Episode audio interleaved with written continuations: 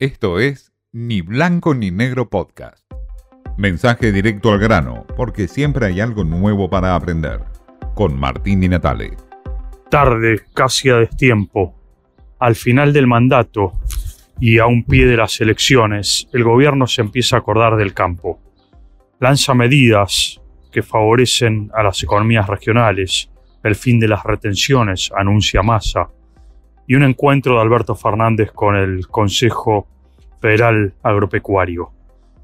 Muchos piensan que es una mano que le está tendiendo el gobierno al campo y por supuesto esto esconde la necesidad imperiosa del gobierno de buscar el voto soja, aquel voto que está perdiendo en provincias como Córdoba, Santa Fe, Entre Ríos y San Luis, bastiones del campo históricos que acaba de perder el gobierno en elecciones provinciales y que podría perder en las PASO y después en las generales. Es un voto importante, representa casi 5 millones de votantes, de electores en estas provincias agropecuarias.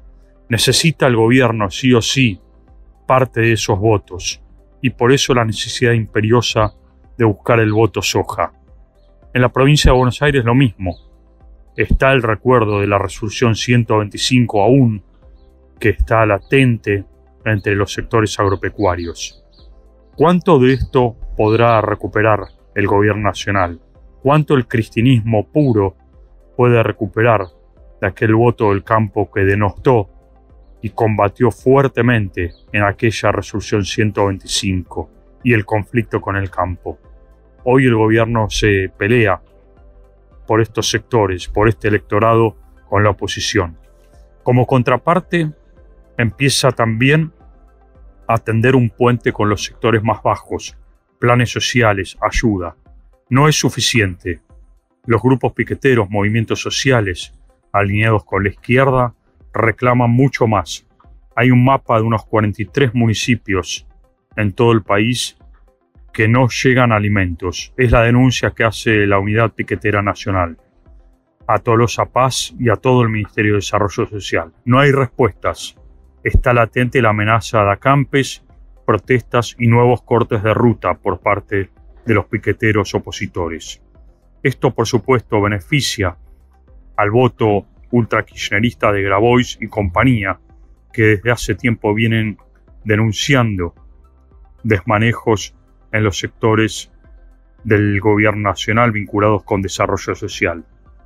Es la contraparte del campo, la otra cara, ambas necesarias para el voto del gobierno nacional en las PASO y en las generales, ambas para generar un poco de confianza en ese electorado perdido de los sectores bajos y del campo, las contraposiciones de esta Argentina, las contradicciones que el gobierno no logra unificar.